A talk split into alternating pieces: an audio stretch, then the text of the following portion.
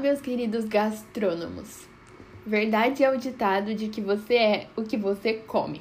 Nessa pegada mais gastronômica, no episódio de hoje vamos falar sobre seis alimentos que turbinam o funcionamento do nosso cérebro. Então já pega o seu lanchinho e seja bem-vindo a mais um episódio do Inside Brain.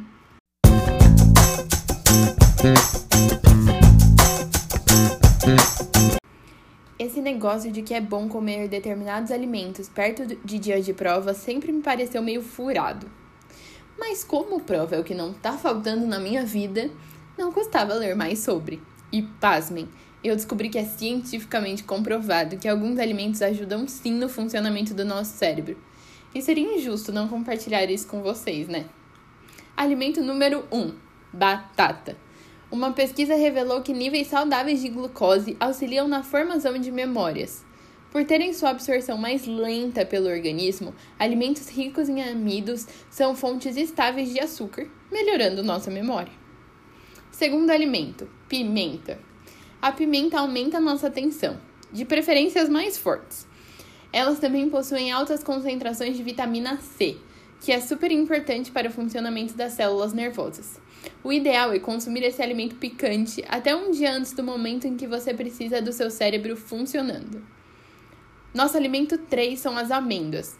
Elas contêm grandes doses de vitamina E, que é importante no combate ao envelhecimento do cérebro, além de ser importante para a cognição.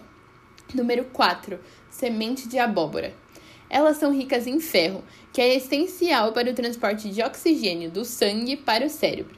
E no episódio passado falamos sobre o gasto de oxigênio, então já sabemos que isso é super importante, né? Quinto alimento: chia, linhaça e nozes. Tá, eu sei que são três alimentos, mas eles têm todos o mesmo benefício. São fontes de ALA, substância importante nas membranas das células nervosas, além de serem boas para o revestimento das células.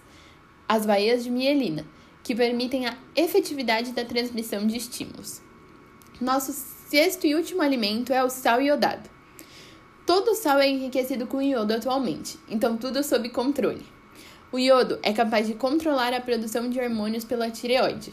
E como as doenças relacionadas à tireoide provocam problemas mentais, é bom sempre colocar sal iodado nas nossas receitas, tomando cuidado para não exagerar, é claro. Chegamos ao fim de mais um episódio, e não sei vocês, mas eu vou ir correndo pro mercado depois desses super alimentos. Espero que vocês aproveitem as dicas. Vejo vocês no próximo Inside Brain.